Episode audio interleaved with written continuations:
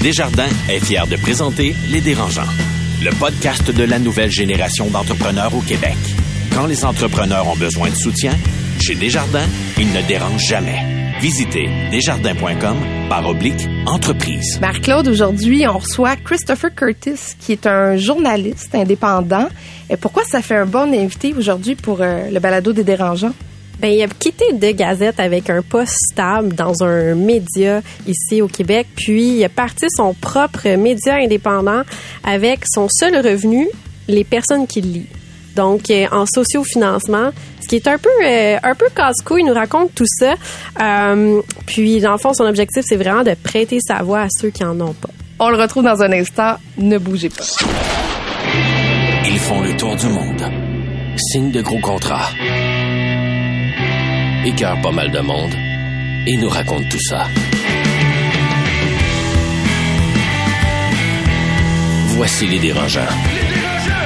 Bonjour, ici Catherine Beauchamp. On se retrouve pour la dernière fois de la saison dans ce balado des dérangeants, coproduit avec le 96.9 C'est quoi et le 98.5 FM, présenté par Desjardins Entreprises. Et on présente nos dérangeants du milieu des affaires, que ce soit Marie-Philippe Simard, Carlo Coccaro, Alex Menzi, David Côté. Et comme vous le savez, ben à chaque épisode, j'ai à mes côtés trois de nos jeunes PDG. Et avec moi en studio, j'ai Marc-Claude Duquette, présidente du groupe Triton. Bonjour Marc-Claude. Salut Kat. Noah Redler, président d'Arch Innovation, cofondateur de l'expérience Ville Intelligente. Bonjour Noah. Bonjour Catherine. Et Étienne Crevier, entrepreneur en série. Bonjour Étienne. Salut. Alors restez avec nous aujourd'hui parce que notre CA va porter sur la motivation. Euh, on aimerait que vous répondiez tous les trois à qu'est-ce qui est votre raison profonde, votre moteur principal qui fait que vous dirigez une entreprise, qu'on appelle le why en business. Alors, gardez ça en tête. On se retrouve, mais avant, on va prendre de vos nouvelles avec les primeurs, les plugs, les potins. Et je commence avec Marie-Claude. Comment ça va? Ça va bien, ça va bien. Merci, Kat. Ben, euh, moi, aujourd'hui, en fond, c'est euh, c'est une tranche de vie. Ça va bientôt faire un an. Euh, grosse chaleur, mois de juin.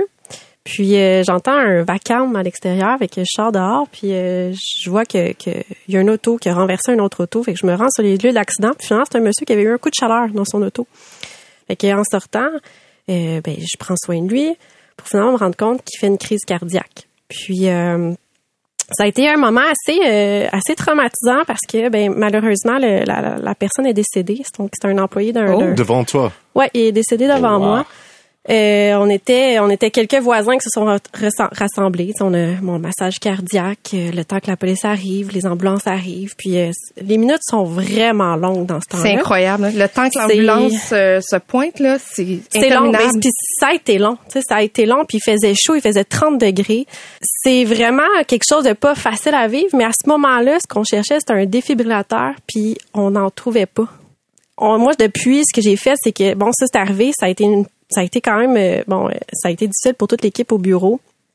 Mais là, après ça, j'ai commencé à contacter des gens dans mon quartier industriel pour m'assurer qu'il y ait des défibrillateurs dans les grandes entreprises. Puis aujourd'hui, je peux dire que dans mon quartier industriel, il y a des défibrillateurs. Puis c'est un peu un petit message. L'été s'en vient. Euh, il y a des gens, euh, on est toutes, euh, toutes à risque de faire une crise cardiaque.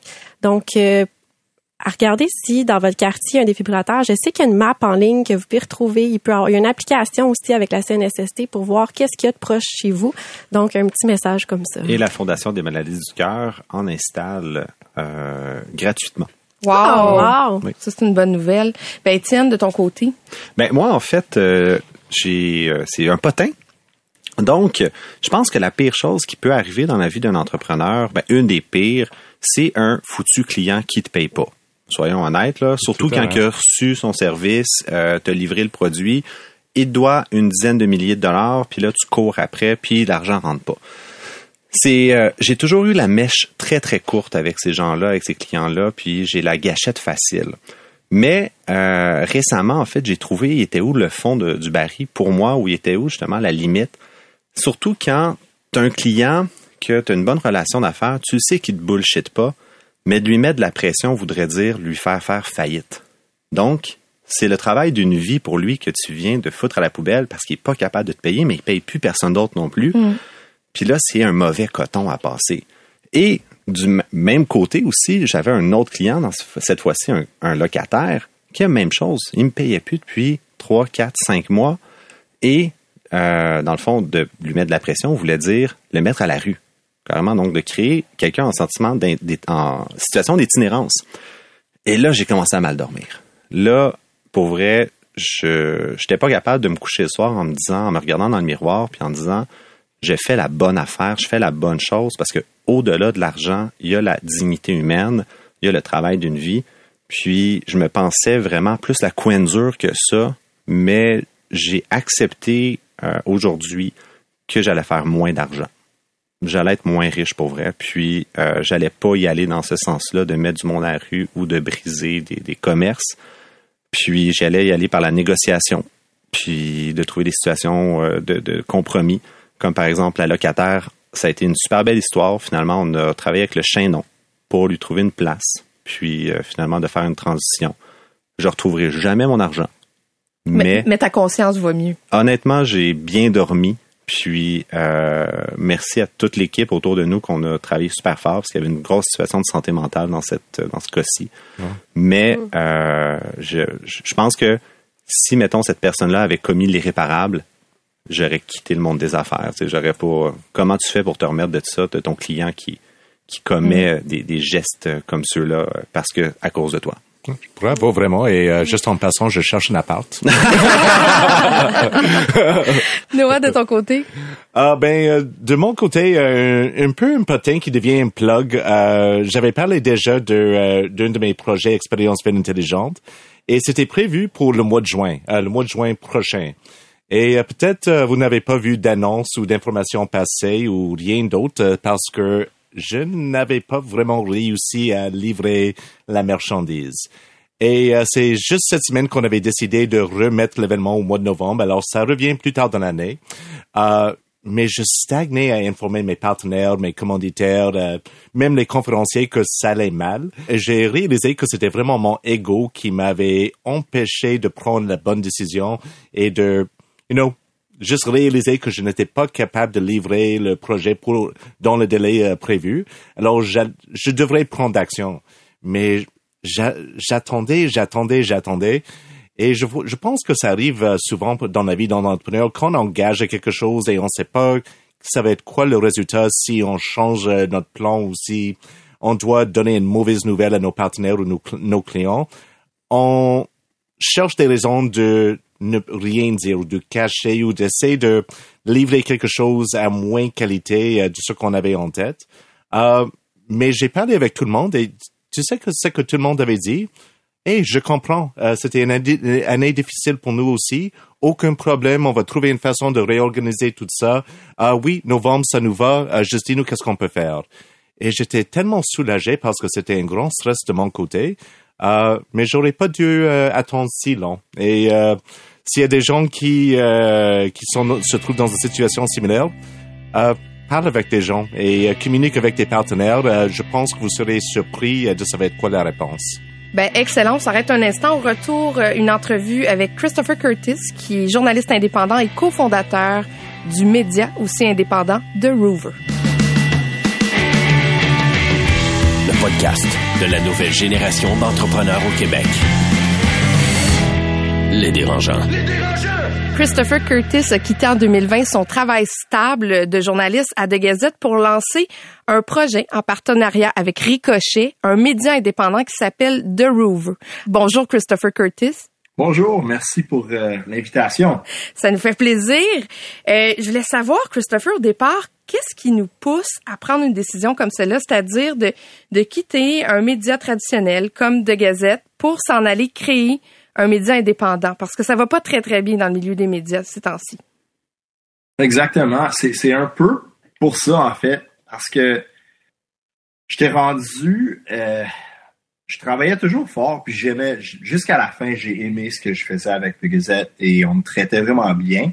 Mais j'avais, je, me, je m'arrachais les cheveux un peu parce que je réalisais qu'il y avait tellement d'articles, de sujets ou d'opportunités que je pourrais poursuivre si j'avais le temps.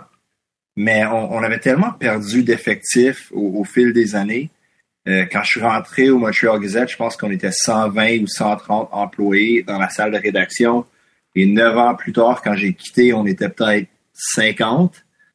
Euh, alors quand quand venait le temps de faire les, les, les nouvelles, on, jouait toujours au rattrapage. On rattrapait la presse, on rattrapait le Devoir, on rattrapait le Journal de Montréal, CBC, tout ça. Euh, on faisait encore du bon journalisme, mais c'était rendu que je, me sentais comme si j'avais un peu abandonné, comme j'avais j'avais un peu laissé de côté les raisons pour lesquelles j'ai commencé en journalisme.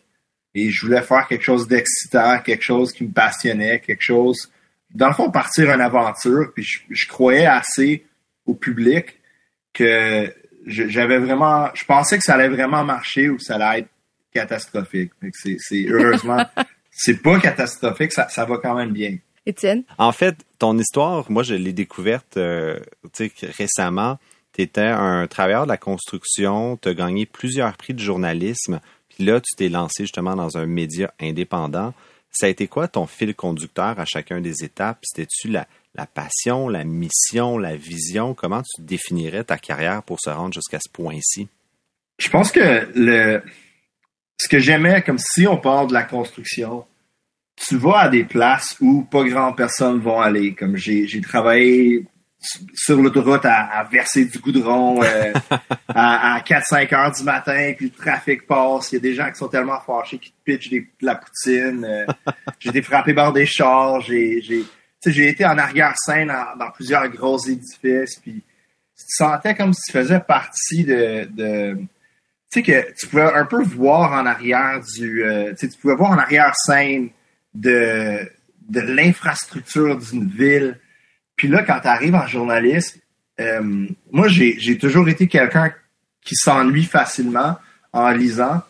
Et, je considère un des gros privilèges du journalisme, c'est que, le lecteur vit un peu ta vie ou tes expériences à travers toi. Et je me donnais toujours le défi d'aller en quelque part où le lecteur ou la lectrice, ils n'ont jamais été.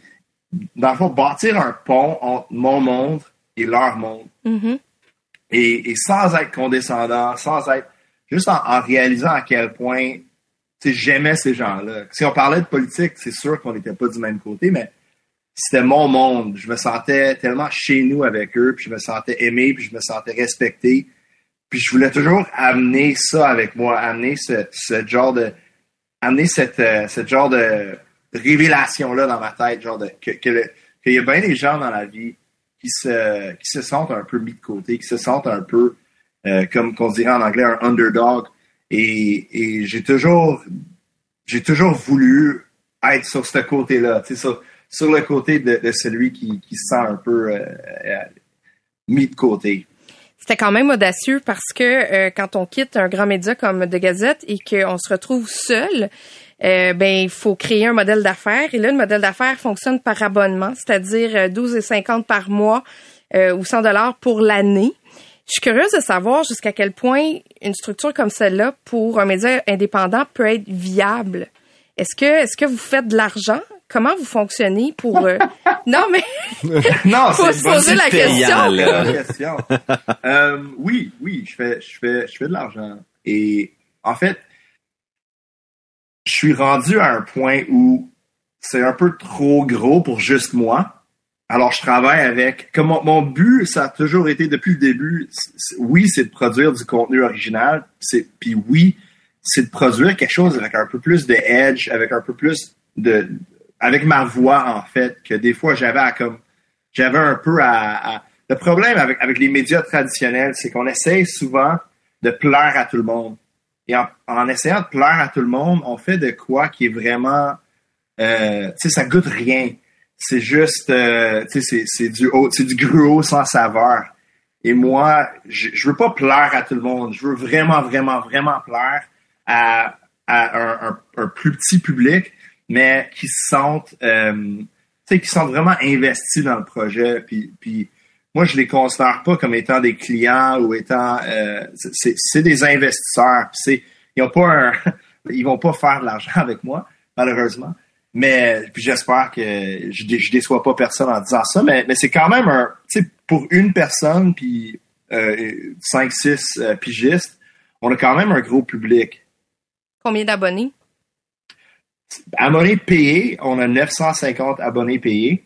Est gratuit. Fait que le- ceux qui reçoivent tous les courriels euh, ou juste les courriels gratuits, euh, on a 4500.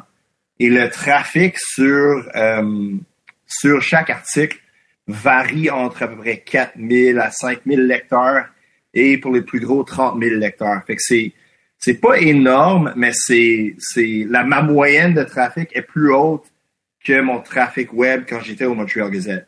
Noah? C'est quoi le plan pour le futur? Like, aimerais-tu juste rester une, euh, rester euh, une journaliste indépendante qui travaille sur le contenu qui vraiment t'inspire? Ou est-ce qu'il y a aussi un intérêt de peut-être embaucher ou euh, engager un partenaire ou d'autres journalistes, créer une coop, un regroupement, je sais pas quoi? Et avec ça, avec ça, comment est-ce que tu vois être plus innovant dans le modèle d'affaires euh, pour euh, les médias? C'est vraiment une super bonne question parce que j'avais pas fini ma pensée. Ce que je voulais dire aussi, c'est que c'est c'est pas juste. Je veux vraiment créer de quoi d'unique. Puis puis jusqu'à date, je pense les derniers deux ans, j'ai fait de loin mon meilleur journalisme avec The Rover. Euh, mais ce que ce qui me ce qui me fait vraiment plaisir, c'est de travailler avec des gens euh, qui qui sont intéressés euh, à commencer une carrière en journalisme, que ce soit des étudiants ou j'ai un, un ancien ambulancier qui travaille comme comme chroniqueur avec moi. Et, en fait, il a, réussi à faire des articles qui ont, comme été repris dans d'autres nouvelles. Euh, N'importe qui, qui est passionné par le journalisme, je veux travailler avec ces gens-là. Les les euh, Young, c'est euh, une pigiste avec laquelle je travaille. Je lui paye comme par-dessus la valeur de comme ce que- ce qu'elle pourrait faire sur le marché en ce moment.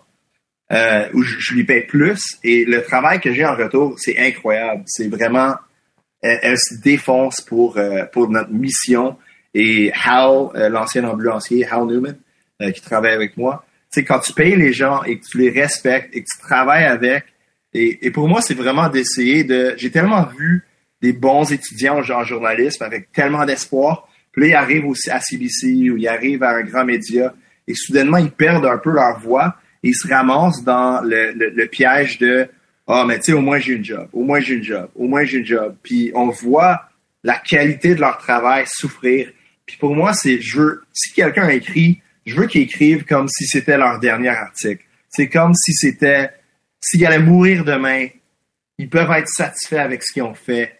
Euh, et et, et c'était un peu la même chose. Si je me faisais frapper par un char il y a deux ou trois ans, j'aurais pas été satisfait avec avec mon travail en tant que journaliste. Puis je veux juste travailler avec des gens comme ça. Euh, je, fais un genre de partnership. Des fois, je travaille avec Ricochet en français. Euh, mes, articles se font traduire dans métro. Euh, ils vont payer un peu pour ça. Je travaille avec un site web de nouvelles qui s'appelle Mon Limoilou sur l'enjeu de la qualité d'air à Limoilou. Fait que c'est, ça m'a ouvert à un grand monde de collaboration. Et tu sais, c'est pas super super payant, mais je fais à peu près ce que je faisais au Montreal Gazette.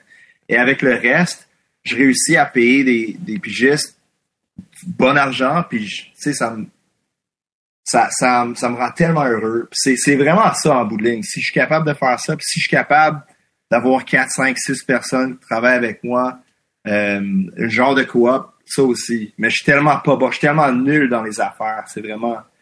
C'est là comme. Il est là le mur que j'arrête pas de frapper. Euh, on disait tantôt, tu étais en construction euh, avant, puis tu dis que si ton projet fonctionne pas, euh, tu retournerais en construction. Est-ce que c'est plus une raison de de, de, de pas retourner vers le média traditionnel par orgueil ou par conviction de ce que tu veux écrire? Euh, les deux. je pense qu'après tout ce que j'ai dit sur Twitter, ça va être difficile pour certains d'engager. Mais, mais euh, j'ai réalisé aussi que c'est. Je fais pas du journalisme parce que j'aime ça. Je fais du journalisme parce que je peux pas vivre sans ça. Fait que si j'avais à retourner en construction, je le ferais parce que ce serait pour faire vivre ma petite. Ça serait parce que je- par nécessité. Mais je pense que il y a quelque chose en dedans de moi qui serait mort. Mais c'est pas la fin du monde. J'imagine que je ça serait parfait. Ça serait pas la fin du monde, mais je peux pas vivre sans ça. Je, je- ma, ma, ma conjointe accouchait, puis j'étais au téléphone avec, avec quelqu'un en train de faire du travail. OK, OK, je juste prendre cinq minutes. All right, just uh, John, if you could do this, OK, thanks a lot, buddy. All right. C'était tellement, c'est tellement une obsession pour moi, l'information, puis puis les, les du storytelling, puis d'interagir avec des gens qui sont vraiment oubliés par les médias traditionnels, les communautés autochtones, les gens qui habitent dans la rue, euh, les gens à Limoilou qui sont vraiment oubliés par la province parce que euh, ils, respirent de l'air qui est comme 7, 8, 9 fois, 10 fois pire que l'air qu'on respire à Montréal.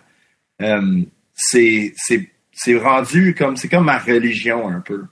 Mais ça devient très éreintant tout ça. Moi, j'en ai, créé un, média indépendant, il y a 12 ans. Euh, avec une structure plus lourde, on parle de vidéo, donc payer un vidéaste. Euh, et, moi, j'ai fait beaucoup de voyages aussi. Puis je trouvais que financer euh, quelque chose d'indépendant, c'était rendu dans le, quasi euh, domaine de l'impossible. Ouais, c'était vraiment lourd. Puis je trouve qu'à un moment donné, ça peut devenir hyper usant. Euh, même si on a toute la passion puis la volonté du monde. Puis moi, au contraire, je voulais avoir ça pour que ça me serve de tremplin pour aller dans un média traditionnel. Donc, j'ai fini par atterrir ici au 98.5. Mais c'est qu'à un moment donné, tu vas t'associer avec quelqu'un en affaires pour être capable de, de supporter la structure puis de grandir. Mais regarde, c'est si on regardait de ce côté-là euh, la, monétisation, j'ai un public vraiment spécifique, comme vraiment, il y a un groupe d'âge, il y a genre une démographie.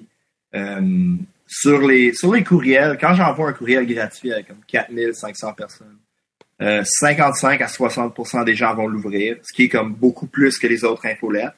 Quand j'en envoie un à juste les abonnés, c'est comme 70 à 80 ça pourrait être intéressant pour quelqu'un qui avait un produit à vendre parce que la confiance qu'ont les gens dans moi et, dans le projet, ça a une valeur. Et si quelqu'un m'approchait puis, puis me disait je vais t'acheter la moitié de ton projet ou 70% de ton projet puis je vais te garder un tel salaire pour oui, je suis probablement que je le vendrais parce que c'est non mais je n'y pas c'est c'est de l'ouvrage puis le secret au début, c'est que je, je m'en allais à, Amos faire un article, puis je, restais dans, dans, un ancien couvent, puis les, avec des lits faits pour des sœurs, puis je suis quand même grand puis gros, fait que c'est, tu dors mal ou tu dors dans ton char ou c'est ce qui a fait marcher l'entreprise au début, c'est c'est le fait que je travaille comme 100 heures par semaine. C'est moins que ça à cette heure, mais ça fonctionne. Puis mes ambitions, c'est pas de ce qui arrive souvent avec des projets comme ça, c'est que les, gens pensent, OK, on va réinventer la roue, on va tout engager, toutes sortes de monde. Puis si je fais ça, j'ai plus, il me reste plus d'argent, il me reste plus une scène. Ce qui est, ce qui est bon avec ce que je fais, je pas du vidéo, fait que j'ai pas j'ai pas un, gros investissement dans de l'équipement. C'est vraiment des, articles écrits. Puis c'est, c'est, il y a une certaine facilité là-dedans où, le, le coût est beaucoup moins important ton, ton choix éditorial de la Amos ou quand tu parlais de Limoilou, là, on pourrait pas passer sous silence le fait que tu reviens de l'Ukraine. Puis tu as dit justement que ça a été euh, break-even. Comment tu as choisi d'aller en Ukraine, puis pourquoi? Est-ce que c'est parce que c'était l'histoire que tu voulais couvrir ou tu avais cette responsabilité-là pour ton média d'absolument couvrir cette histoire-là sous ton angle, puis parce qu'elle n'était pas couverte?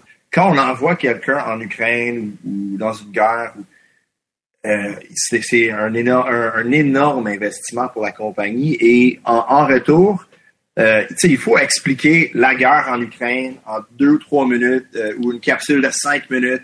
Il faut expliquer la guerre en Ukraine à tout le Canada. Alors, on, trouve le, trajet le plus large qui va tout expliquer. Puis, ce qu'on perd là-dedans, c'est l'échelle humaine de l'affaire. On va regarder aux nouvelles tu vas voir une carte de l'Ukraine, euh, voici les Russes, voici les Ukrainiens, les forces ukrainiennes, les Russes, une image de, réfugiés qui s'en vont, euh, une image d'un char d'assaut qui se fait sauter. C'est presque comme un jeu vidéo, c'est tellement pas réel. Et je me disais comme si j'y allais, c'est, c'est, je pouvais pas sortir la, pensée de ma tête. Euh, je j'y pensais tout le temps. J'avais, j'avais entendu un, balado sur des enfants qui sont pris là-dedans, puis ça m'avait vraiment touché parce que j'ai une, fille de 7 mois. Et quand je parlais avec quelqu'un de là-bas pour voir si je pourrais y aller, si ça serait possible, euh, j'entendais sa petite fille, sa fillette euh, pleurer. Et j'ai dit, ah, à quel âge? Euh, puis sa petite fillette, elle, a, elle, a, elle, a, le même âge que la mienne. Et je me disais, c'est vraiment injuste qu'elle, elle doit souffrir et elle, elle, doit pas savoir ce que demain va lui donner. Et moi, je vis dans le coton ici. J'ai, ou dans la ouate, excuse-moi. Et euh, j'ai senti une responsabilité pour y aller et ça m'a aussi permis de dire, regarde, si, si le modèle traditionnel, c'est de, rencontrer toute l'histoire de, cette guerre d'Ukraine, c'est tellement mince comme couverture. C'est pas mince, mais c'est moins profond. Je voulais vraiment choisir des, sujets spécifiques, puis y aller en profondeur, puis essayer de, montrer aux gens la, beauté du peuple, la beauté du pays, euh, la, la, laideur de la souffrance, puis, puis euh, l'amour que les gens ont pour leurs proches et pour leurs prochains, et, et la complexité de tout ça dans une zone de guerre, et la haine et la propagande. Et ça m'a vraiment c'était comme j'y retournerais demain si, si j'avais les fonds nécessaires. Mais, mais t'avais pas le bagage euh, d'une entreprise comme par exemple la presse, qui a envoyé des journalistes euh, euh, là-bas, c'est-à-dire les assurances, le pupitre, tu as quand même quelque chose de rassurant quand tu t'en vas puis qu'il y a une équipe qui te supporte ici à Montréal. Quand tu pars tout seul, tu dois freaker des fois, non? Oui puis non. le, le avoir une association avec la presse, ou Gazette, ça peut aussi agir contre la, la comme ça, ça peut être aussi un, un, un obstacle. Tu sais, euh, Global, euh, ont été en même temps que moi, ils ont passé une semaine en Pologne parce qu'il fallait arranger euh, une compagnie de sécurité, des assurances, des, moi, j'y été, puis j'ai comme fait du pouce, puis je suis rentré en Ukraine.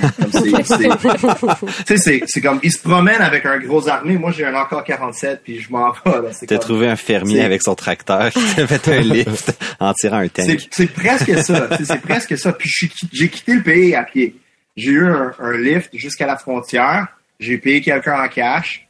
Euh, puis je suis rentré en Ukraine avec 4500 pièces d'argent américain de taper sur ma jambe, genre à l'intérieur de mes pantalons, comme ça, personne, tu sais, comme, si quelqu'un me pète la gueule, ils vont avoir 200-300 pièces puis ça va être ça, puis le reste, ils vont pas l'avoir trouvé probablement.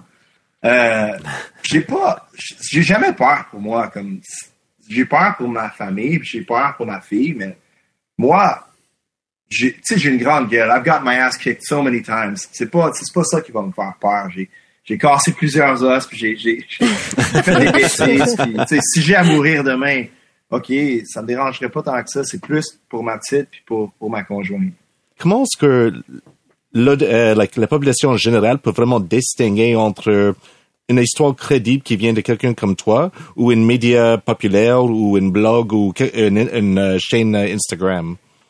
Mm-hmm. Non, c'est une bonne question. Euh, il y a une coupe de, facettes là-dedans, mais je dirais que, regarde, moi, j'ai toujours avoué mes, mes pieds en partant. Comme les gens, les gens savent ce que je pense, et quand je vais écrire un article, je vais essayer d'avoir tous les côtés de l'histoire. Tu sais, il y a une différence entre, il y a genre cette idée de l'objectivité, l'objectivité, le journal. Il y, a, des gens qui vont me crier après comme, oh, t'es pas objectif, t'es pas c'est pas, c'est pas genre une formule magique, genre, ok, j'ai pas mis la virgule à telle place, la formule s'éclate je suis pas, je suis pas quelqu'un d'objectif, je suis pas un robot, tu as gagné.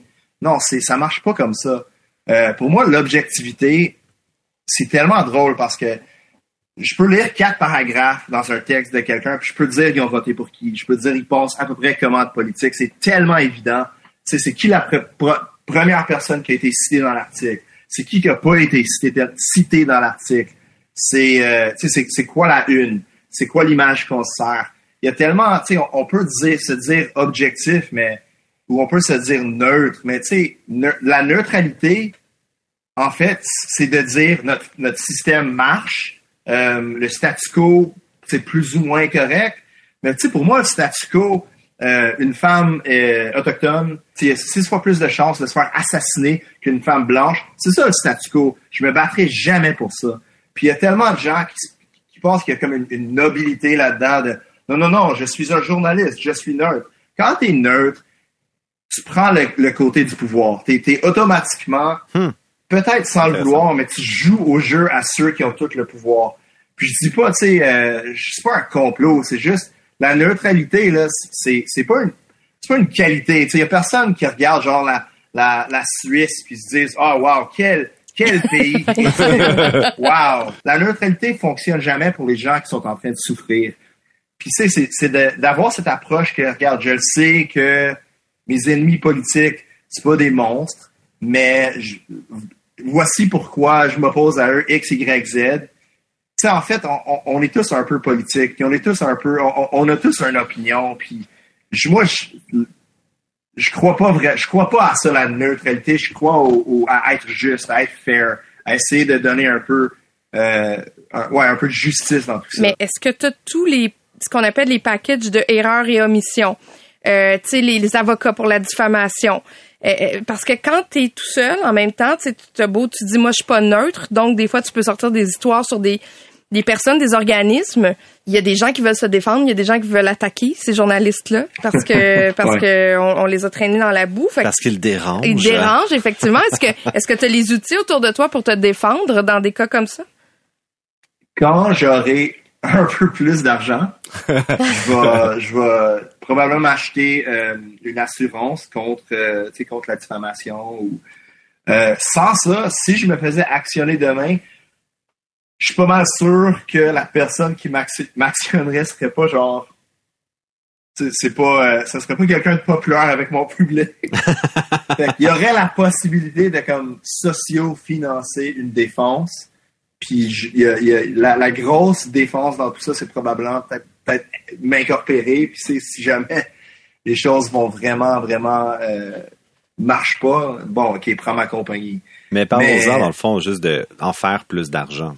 Parce qu'on on, est un podcast business, puis à la fin de la journée, il y a ce qu'on appelle le unique selling proposition. Ton ton avantage euh, sur le marché avec ton produit qui va te faire gagner contre les autres. C'est quoi ton unique selling proposition? Puis qu'est-ce que tu vas pouvoir, comment tu vas tirer ton épingle du jeu? Puis est-ce que tu, tu, réinventes la roue ou dans le fond, tu essaies juste d'être un deuxième Huffington Post au final, tu sais? Jamais un deuxième Huffington Post. Euh, tu vois, j'essaie de te faire réagir. Euh, regarde, ce que, ce que j'ai, j'ai été chanceux avec The Montreal Gazette. J'ai pu faire plusieurs choses à l'intérieur de, de la compagnie. Puis une de ces choses, une des choses que je faisais, c'était notre euh, notre équipe, euh, on appelait on appelait ça engagement. Fait qu'on était euh, sur Facebook, sur les réseaux sociaux. On, notre, notre game, c'était d'essayer d'essayer d'avoir des gens, puis de toujours mettre du contenu en ligne. Puis ce que j'ai réalisé, c'est que c'est comme prendre du spaghetti, puis pitcher ça sur le mur, puis on voit ce qui colle. Moi, c'est le contraire. Je vais pas pitcher toutes sortes de nouilles. J'ai genre un d'or, puis je vais le lancer. Puis je sais où je le lance. Puis c'est pas la quantité, c'est la qualité. Ce que, ce que je promets aux lecteurs, c'est que ce qu'ils vont lire, c'est meilleur que, c'est meilleur que qu'est-ce qui existe dans, dans le marché ou de comparable, ou ça peut rivaliser avec un, bon produit comme la presse. Puis tu as ça à chaque semaine. Euh, Moi, ou deux semaines comme. J'aime ça.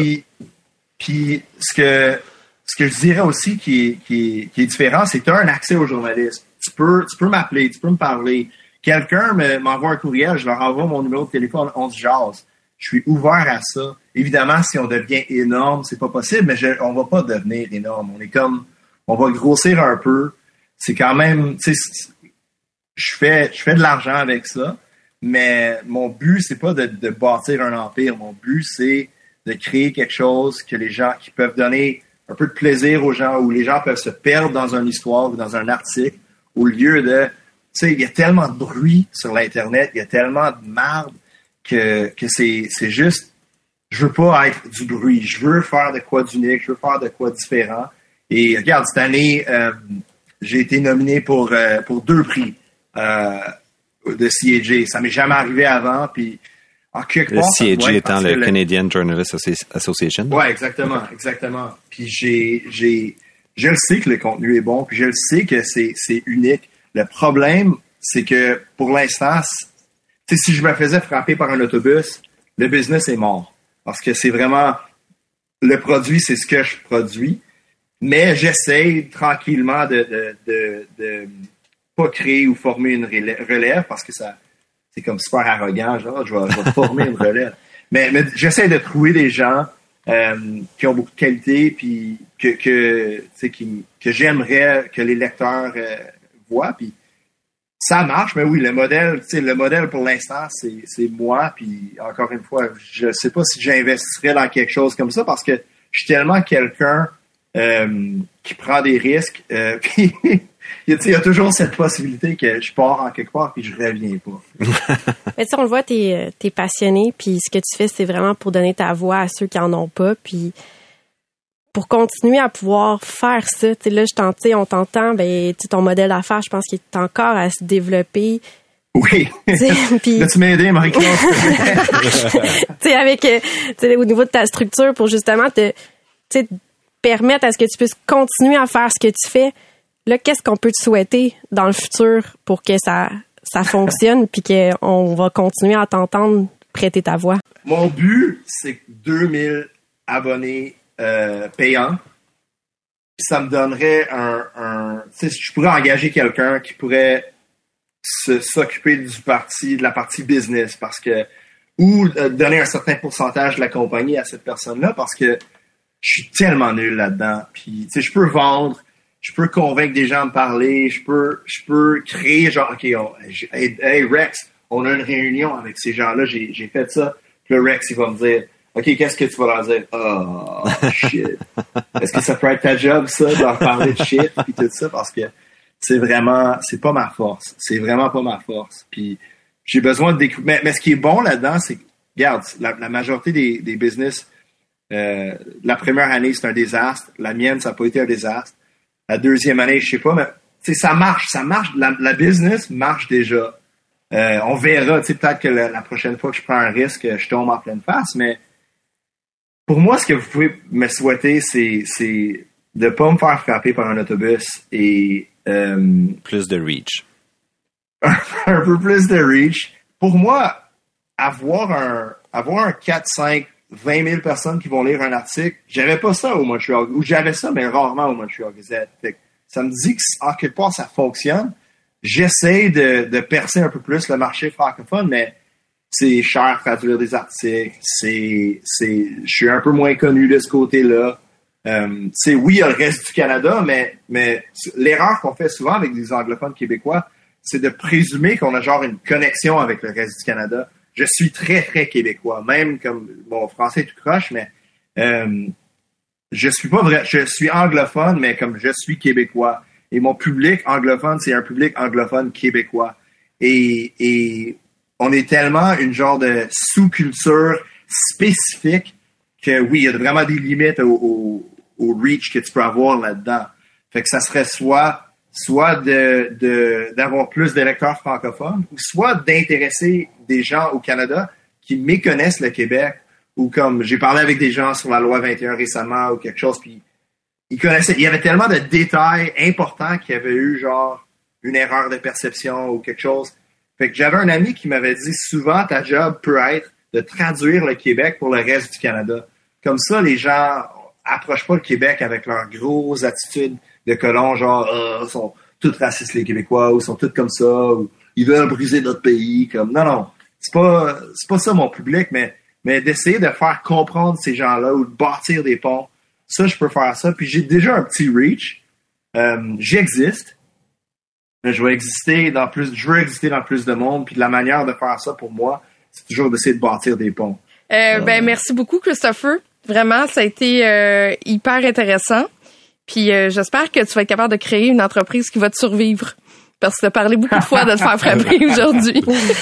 Écoute, j'ai de la descendance irlandaise, fait que c'est, je pense qu'on pense toujours à la mort. Puis, puis de l'autre côté, c'est français et canadien, fait que je pense qu'on on est au jour. Il y, a, une certaine, il y a un, catholique là-dedans, genre, qui se dit tout le temps, genre, ok, je vais mourir, qu'est-ce que je vais léguer? Euh, puis j'espère que, ouais, j'espère pas trop mourir, genre, bientôt, mais j'aimerais, ouais, j'aimerais vraiment que que, que j'ai euh, quelque chose qui va me survivre parce que c'est ça, ça me passionne tellement. Puis j'apprécie vraiment l'opportunité, puis c'est super cool. Ben, Excuse-moi d'avoir trop parlé, je parle trop quand je suis nerveux. Merci. C'était très ah, intéressant. Bon. Longue vie à The Rover. Le podcast de la nouvelle génération d'entrepreneurs au Québec. Les dérangeants. Les dérangeants! Le CA, une présentation de Garling WLG, des avocats aux côtés des entrepreneurs. Le succès, ça se prépare et ça se protège. Développez les meilleurs réflexes en matière de droit et propriété intellectuelle. Visitez garlingwlg.com. Juste avant de passer au CA, c'est l'heure de la question dérangeante. Et aujourd'hui, euh, ben là, on ne parle pas de, de marque d'employeur, mais plutôt de marque d'entrepreneur. En deux mots, si vous travaillez à bâtir votre communauté d'affaires, c'est quoi la marque Marie-Claude? C'est quoi la marque Étienne? Et c'est quoi la marque Noah? En deux adjectifs, ce qui est vraiment difficile pour vous trois de dire deux mots. Je commence avec qui? Moi, je vais y aller parce que j'avais fait euh, l'exercice en 2016. Ça a été ce qui a donné la lieu au dérangeant, en fait. Puis pour moi, c'était émancipation, puis bienveillance. Donc, c'est ça, deux mots, j'ai réussi. Marie-Claude, Authentique et pétillante. Oh. ça s'arrête là? Deux mots. OK. Et Noah? Euh, je dirais euh, innovateur et fiable. Oh. Ah, C'est ouais. des belles qualités. Oh, ben merci beaucoup. Ah, Je te jaloux, je t'ai vole. non! Ça aurait été de l'histoire la plus courte question dérangeante de l'histoire. Mais la question, pour moi, c'est un débat en soi d'un épisode parce que c'est un outil de création de valeur incroyable. Le brand entrepreneur, surtout quand une startup manque de fonds puis doit vraiment capitaliser sur des petits budgets, ce brand-là vient jouer énormément. C'est un gros moteur pour l'entreprise qui est derrière. Vraiment. Et je, je dirais, particulièrement quand vous êtes petit, like, pour moi, fiable, c'est important et quand, parce que c'est une marque de confiance. Ça veut dire que quand je, euh, quand je bide contre des grands comme Deloitte ou les autres, peut-être je n'ai pas les mêmes ressources, mais les gens savent que quand on embauche Noah Arch, on sait que ça va être de la qualité, on sait qu'il va nous livrer ce qui est promis et ça compte pour quelque chose dans la vie. Tu vois, moi, comment j'ai sélectionné mes mots, c'était beaucoup plus sur qu'est-ce que les gens disent de moi. Oh! Ouais, avec moi, quand les gens me rencontrent, c'est ce qu'ils retiennent de moi. Fait que je pense que de ça, si je veux être authentique, c'est mon branding personnel. Au moins, sur toi, je dis toujours super cool. Ah, c'est maintenant le temps de notre euh, CA. Et aujourd'hui, ben, pour le CA, on va parler de motivation. Donc, ce qu'on veut savoir, c'est euh, qu'est-ce qui vous motive? là? Qu'est-ce qui vous motive à vous lever le matin? Euh, Là, on dit avec le couteau dans les dents. Ça, ça veut dire là, vraiment la motivation première, le feu dans les yeux. Qu'est-ce qui répond à votre raison euh, d'être, euh, votre raison profonde d'exister? Ce qu'on appelle le why en entreprise. Est-ce que c'est l'argent qui est le moteur principal? Est-ce que c'est autre chose? Je vais commencer avec Noah.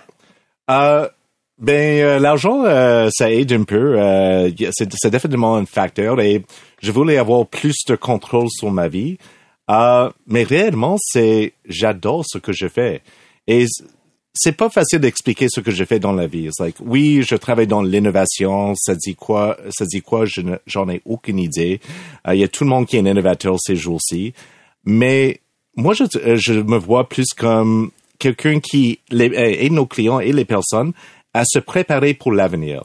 Et je m'identifie des fois comme une futuriste, quelqu'un qui évalue, ça va être quoi le futur, l'impact des technologies sur notre société, notre économie, notre vie quotidienne. Et j'aime aider les gens à faire cette transition parce que c'est compliqué et c'est difficile. Et je crois réellement que nous sommes à un moment dans l'histoire où nous avons besoin de décider c'est quoi notre futur. Et ce n'est pas juste une question d'accepter le futur qui va un jour arriver. C'est une question que nous avons l'opportunité ici, aujourd'hui, dans cette ère, de créer le futur qu'on veut avoir, le futur qu'on mérite avoir. Et Attends, là, je Oui. te paye pas, là. Je te, OK, je- j'enlève l'argent de là, OK? ouais, Puis j'ai besoin d'aide. Est-ce que la motivation reste là?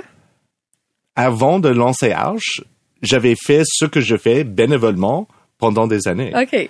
Et même quand j'ai commencé à faire à travailler sur l'Arche il y a 10 ans, euh, j'avais la misère à commercialiser euh, mes, euh, mes services de conseil parce que j'allais toujours trop loin. Euh, oui, ça me, euh, ça me passionne et j'adore faire ça. C'est incroyable que j'avais trouvé une façon de me faire vivre comme ça parce que j'adore réellement ce que je Mais fais dans en la plus, vie. j'ai vraiment l'impression, moi je me rappelle la première fois que je t'ai rencontré, je comprenais rien de ce que tu faisais, puis encore aujourd'hui, des fois c'est nébuleux. Hmm. Mais quand, quand on écoute ton parcours de, de, de carrière, de vie, j'ai vraiment l'impression que tu as créé un emploi, tu sais, une business exactement sur ce que tu aimes faire. On, on dirait que c'est comme Arch, c'est Noah, tu sais, je veux dire, dans le sens que tu as construit de A à Z toutes les habiletés que tu as développées au fil des ans, puis tu te dis, ben ça, j'en fais une job unique à moi. C'est exactement ça. Est-ce que tu, on peut dire la même chose de toi? Moi, je suis dans un autre contexte en étant, en, a- en ayant racheté l'entreprise. Non. fait que c'est quoi ta motivation première? Mais écoute, ça m'a pris vraiment du temps à la trouver. Vraiment. Puis ça a été une quête, puis ça a été une quête souffrante même, je pourrais dire. Là. Il y a des moments que, tu sais, quand tu te lèves le matin puis que ça te tente pas, c'est souffrant. Euh, fait qu'il y a un moment donné que je pense que, que mon seul moteur, c'était l'argent. Puis je vous jure, ça n'a rien de bon. Tu sais, tu peux pas tu peux pas mener d'une vie en disant que c'est juste l'argent parce que c'est tellement vide de sens. Ça, ça te nourrit pas. Il y a un vide qui reste là. Ça a été au fil des ans, moi j'ai réalisé que par le véhicule que j'ai en ce moment, ça me permet de vraiment aider les gens. Puis justement, comme avant d'acheter la compagnie, tu sais, je regardais d'être beaucoup plus dans un dans un domaine de relations d'aide, puis de de, de c'était pas clair, c'était pas défini, mais c'était toujours dans. Tu sais, je fais tellement de bénévolat, j'en fais au moins, j'en fais à peu près cinq heures par semaine. Tu sais, je m'investis beaucoup beaucoup dans ma communauté. Puis moi, ça a été ça, c'est tant que mon, mon, mon, véhicule me permet de vraiment aider les gens, aider les entreprises, moi, ça me crée vraiment beaucoup de, de, de, de, gratitude dans une journée. Fait que moi, mon X, c'est ça. Puis dans le fond, en ce moment, tant et aussi longtemps que mon véhicule va pouvoir me le permettre de le faire, je vais être sur mon X. As-tu vu l'achat de cette entreprise comme un peu comme protéger l'héritage de ta famille? Ouais, ouais, ben totalement, dans le sens que pour les gens qui connaissent un peu l'histoire, tu sais, ma mère elle avait des, des, des, ennuis de santé, fait que j'étais la seule relève identifiée sur un court terme parce qu'il fallait réagir vite. Puis en ce temps-là, tu te poses pas trop de questions. Fait que tu sais, ma ma première raison d'être dans le fond ouais c'était c'était de sauver euh, le patrimoine familial. Ça a été ça. Tu sais ma, ma fait que dans ce temps-là tu te poses pas plus de questions à vraiment ah qu'est-ce qui me rendrait beaucoup plus avec de gratitude à chaque journée c'était vraiment en mode réaction. Puis à un moment donné ben au fil des ans après ça tu te dis ben là il me faut quelque chose de plus grand est-ce que tu devrais faire autre chose à un moment donné? Oui. Parce que je suis tellement passionnée honnêtement là. Tu sais je rencontre des gens puis je oui, la vie est la vie est lente. on a vu l'entrevue avec on peut mourir à tout moment, mais des fois je me dis euh, pourquoi pas? Fait que oui.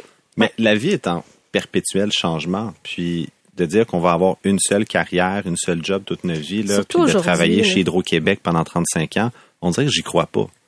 Puis le why, le why c'est tellement ça vient de plein de facteurs, plein de choses. C'est quoi ton why? Mon why, personnellement, pour moi, c'est un, job de connecteur. J'aime ça connecter l'innovation avec le marché en ce moment. Puis c'est ça dans quoi je suis bon. Puis pourquoi j'aime ça, c'est pourquoi c'est quoi mon why, c'est sûr parce que je me sens bon là-dedans. Mais le jour où je ne le serai plus, où est-ce qu'il va y avoir des jeunes qui vont être encore plus euh, au fait ou beaucoup plus connectés que moi, ben c'est sûr que je vais vouloir probablement changer, je vais peut-être vouloir me sentir bon dans quelque chose d'autre. Puis c'est là que le le bilan annuel, tu sais, ça peut paraître cliché de dire ça, pour moi, est absolument important. Tu t'assois, tu regardes ton petit nombril, tu te demandes, est-ce que je suis à la bonne place? Je suis assis à la bonne chaise? Connais-toi toi-même, comme disait Socrate, là. Fallait que je plug une citation de quelqu'un. Qui d'autre que Socrate? Mais toi, euh, toi, tu deviens un connecteur et qu'est-ce que tu ressors de toutes ces connexions? Est-ce que tu sens, est-ce que c'est un sentiment de personnel? C'est quoi exactement? Ben, c'est une super bonne question parce que il y a euh, dans le, livre L'art de la guerre de Sun Tzu, qui est un, indéniable de business, puis je recommande à tous les auditeurs, euh, il y a un concept qui s'appelle le kiritsu.